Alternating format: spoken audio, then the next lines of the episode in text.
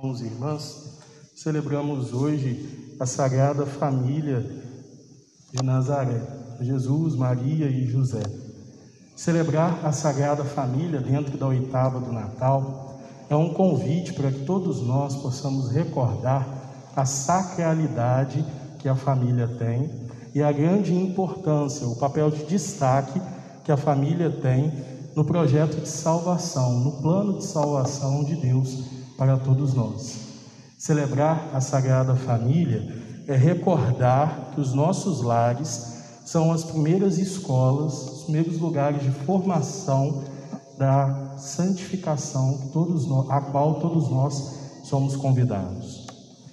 Os nossos lares são esse testemunho da presença de Deus e o lugar que deve nos fazer também sentir essa presença e nos convidar a essa mesma santificação.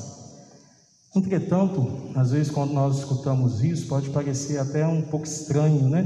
Porque às vezes quando hoje em dia se fala de família ou se pensa na família, às vezes nós pensamos mais em discussões, em brigas, em indiferenças, do que às vezes conseguimos pensar realmente em lugares que nos ajudam a nos, a nos santificar, que são testemunhos de santificação nas nossas vidas.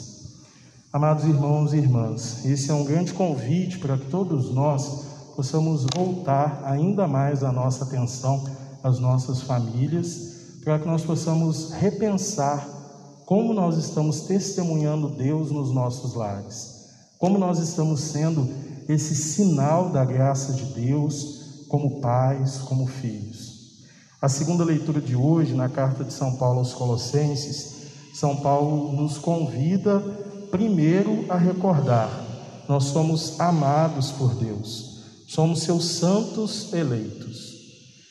Depois, já que somos amados por Deus, somos eleitos por Ele, nós devemos nos revestir de sincera misericórdia, bondade, humildade, mansidão e paciência, suportando-vos uns aos outros e perdoando-vos mutuamente, perdoando-vos mutuamente. Como nós temos vivido o perdão, a mansidão, a paciência dentro dos nossos lares. Como nós temos vivido esse sinal da graça de Deus nas nossas famílias. E às vezes fica difícil realmente viver esses sinais da graça de Deus nas nossas famílias, porque cada vez mais nós vamos deixando os valores essenciais da família de lado. Cada vez mais nós somos ignorando esses valores essenciais da família e fingindo quase que eles não existem. Já é, fica feio dizer sobre um namoro santo, castidade, obediência, já parece que são coisas que não podem mais ser trazidas à tona, como se fossem coisas que tivessem ficado ultrapassadas lá no passado. Já não deve mais falar sobre isso.